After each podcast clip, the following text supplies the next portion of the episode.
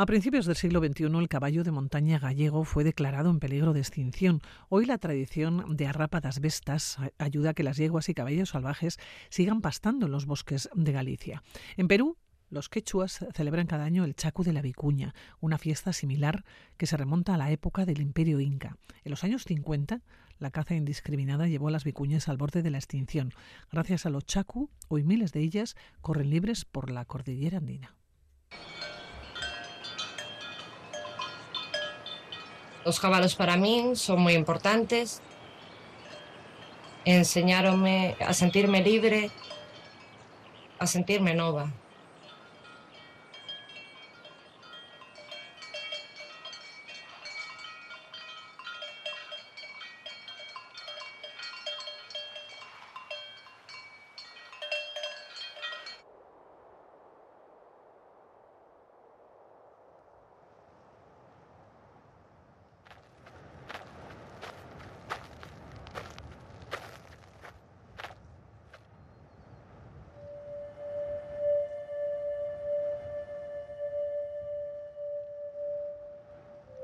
lukani mang ap kunata vikinga kunata ama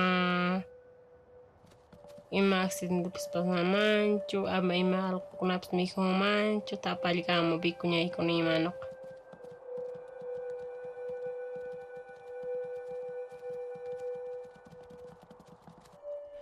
Este es el tráiler de Hermelinda y Drianda, un documental dirigido por Aner Echevarría y Pablo Vidal.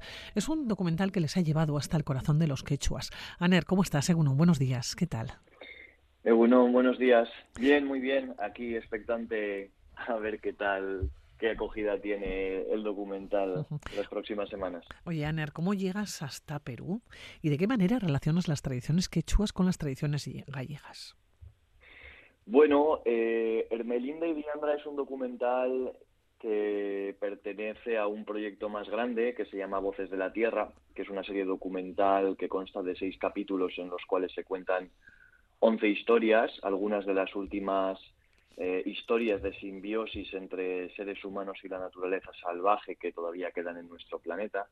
Y bueno, en este caso es un, es un documental donde ambas historias que se encuentran entrelazadas, la historia de una protagonista que lleva a cabo las rápadas bestas como aloitadora y una protagonista en Perú que es eh, Hermelinda, que pertenece a una comunidad que se llama Palcoyo, que se encuentra a casi 5.000 metros de altura, muy cerca de lo que se conoce como la montaña de los siete colores en Perú, y que todavía practica, ella forma parte de una comunidad que todavía practica la, tradición de la captura y el esquilado de las vicuñas salvajes que se encuentran en esa zona, ¿no? que es un poco la herencia que quedó del imperio inca, de una práctica que se, lleva, se llevaba a cabo por parte de todas las comunidades de la región para capturar las vicuñas, esquilarlas, es el animal, el camélido que tiene la lana más fina y más cara del mundo, y que en su momento representaba todo un obsequio y un, y un tesoro para el rey inca, que hacía,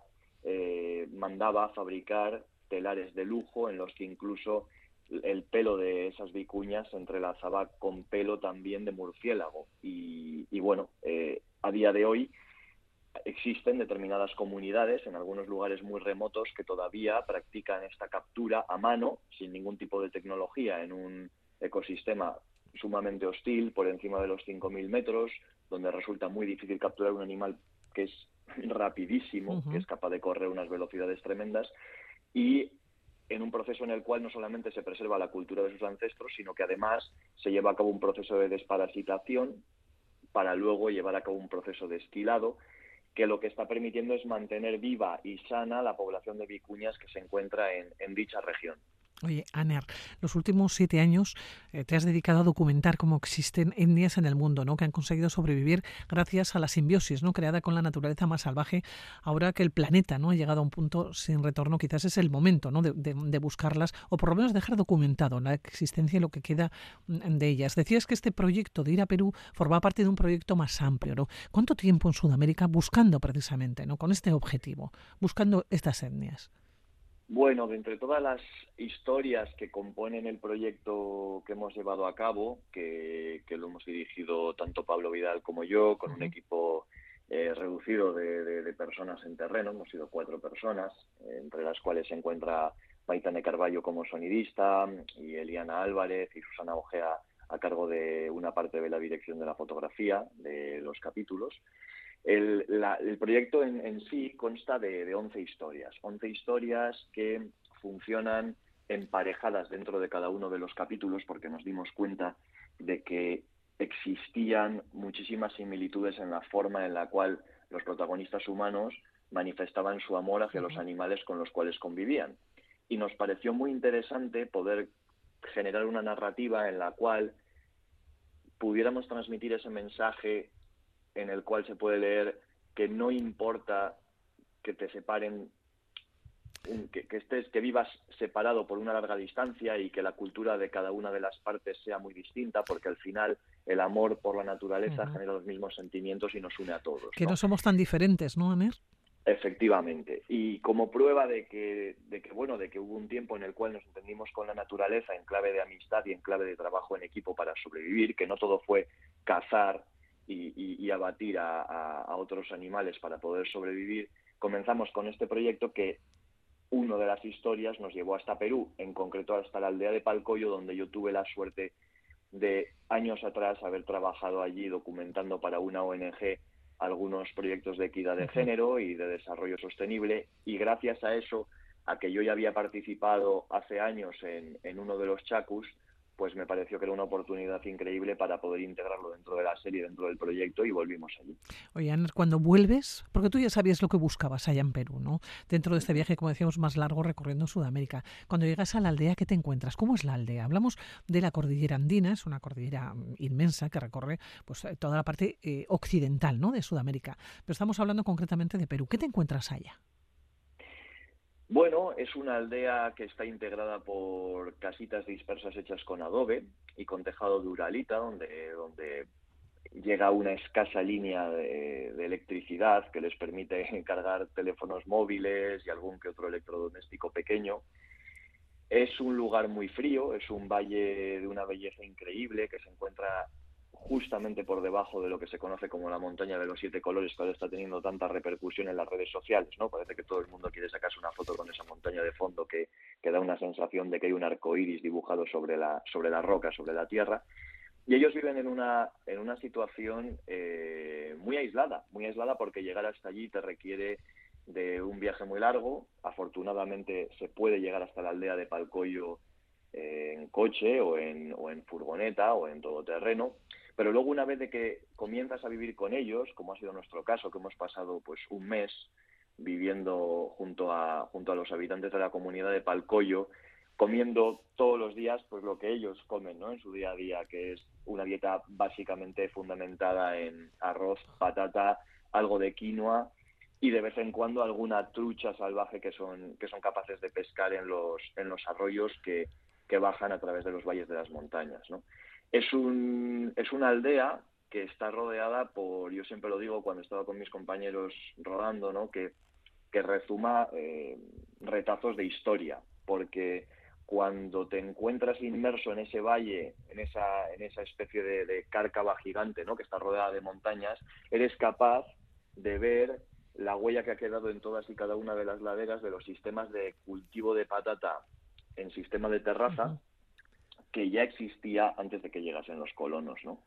Y, bueno, es, es una gente muy especial, es un carácter muy de montaña, muy frío, a veces un tanto seco, pero poco a poco, cuando comienzas a compartir momentos, tomando la chicha, cantando alguna que otra canción y por supuesto formando parte del, del chacu, de la captura de la vicuña, que es un proceso que lleva un esfuerzo muy muy grande, hay que establecer una instalación de redes que dura días. Tenemos que pensar que, para capturar una vicuña tienes que, tienes que generar un sistema de redes de dos lados que generan un, un, vértice, un corner, en el cual al final las acorralan y cada uno de los lados de la malla puede tener más de un kilómetro de largo. Si tenemos en cuenta que hay que subir hasta los 5.100 metros para encontrar el, el lugar en el que establecer todo este gran enmallado eh, establecido y atado con una serie de estacas y de palos, pues es un esfuerzo bastante grande donde acabas generando muy estrechas relaciones humanas ¿no? con la gente que habita en aquellas tierras. Claro, Ner, porque vosotros llegasteis, llegasteis con la cámara.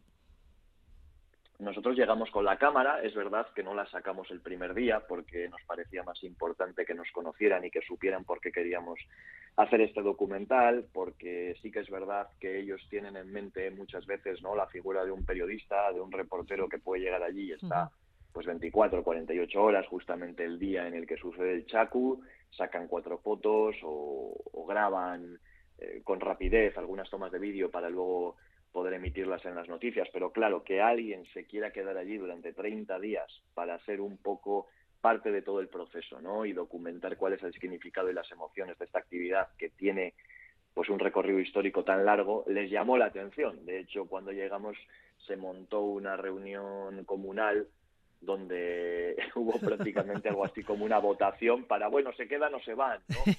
Y nosotros es verdad que teníamos unos contactos muy buenos allí y que, y que hubo gente que está, por ejemplo, vinculado al mundo de, de, Caritas Cuzco, que nos echó un cable porque llevan trabajando con ellos, por ejemplo, en la implementación de, de cocinas eh, dentro de cada una de las casas desde hace mucho tiempo y evidentemente, pues bueno, cuando vas bien recomendado, pues todo se hace más fácil, ¿no?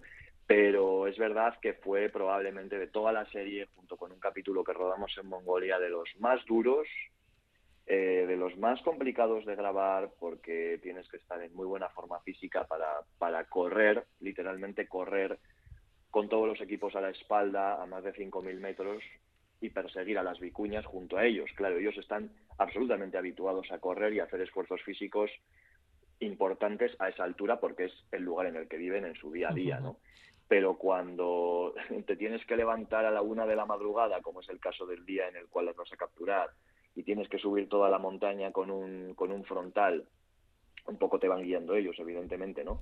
Portando las redes, portando las estacas, y luego te tienes que apostar en la zona, en, una zona que prácticamente genera un salto de, de, altura, ¿no? Desde donde tú puedes divisar dónde están las manadas para luego hacer una gran carrera, que estamos hablando, pues igual es una carrera que puede tener un kilómetro de, de, longitud, hasta conseguir que todas ellas, porque las vas asustando, vayan entrando en el enmayado y luego poder cerrarlo con ellas dentro y ya descansar para esquilarlas una a una, pues es un esfuerzo y, a la vez tener que grabar mientras corres, pues es, es, todo un reto.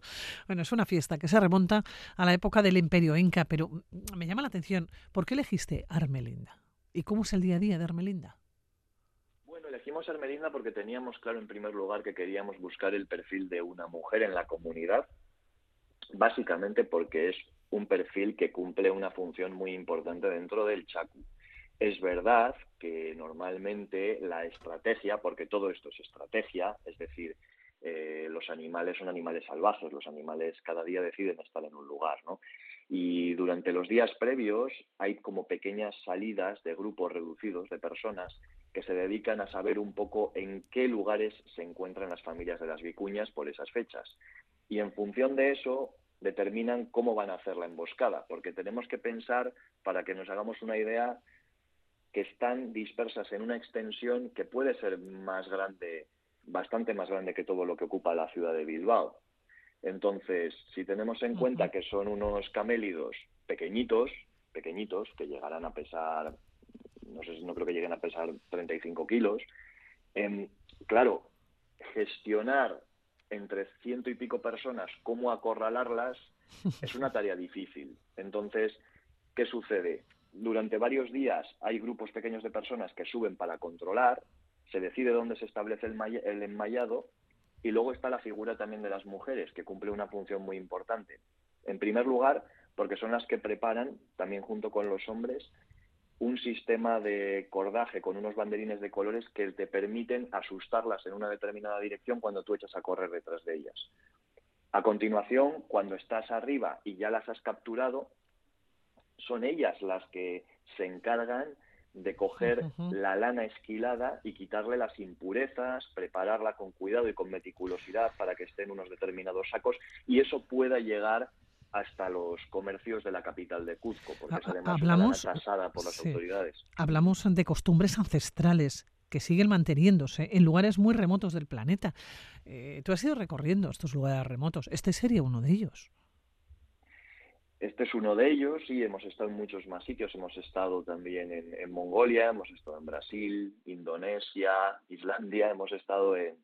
Para este proyecto hemos estado en 11 países y, hombre, así ha resultado todo un aprendizaje para nosotros. Además tenemos la suerte de que, bueno, somos apasionados de la antropología y de la naturaleza, ¿no? De este tipo de historias que aunan el componente humano y el componente más, vinculado a la naturaleza salvaje y para nosotros es un regalo, ¿no? Poder compartir un mes con una comunidad indígena que todavía mantiene viva esta llama de una cultura tan ancestral y el hecho de tener que, subir con ellos a la montaña, buscar a los animales, aprender cómo los rastrean, ser conocedor de primera mano de las dificultades que ellos tienen a nivel social también. Y, vivir y comer también, ¿no? Vivir en sus casas y comer lo que ellos comen, ¿no?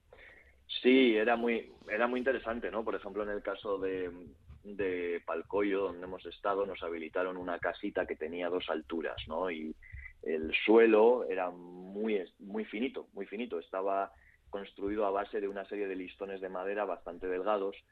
Y bueno, Pablo, que es mucho más alto que yo y corporalmente es mucho más grande, decidimos que se quedaba con la cama y yo dormía en el suelo, ¿no? Para el resto del mes. Y bueno, teníamos allá nuestros huéspedes, pues estabas en el suelo, tumbado y claro, la comunidad, gente de la comunidad había dejado en la planta baja varios sacos de maíz.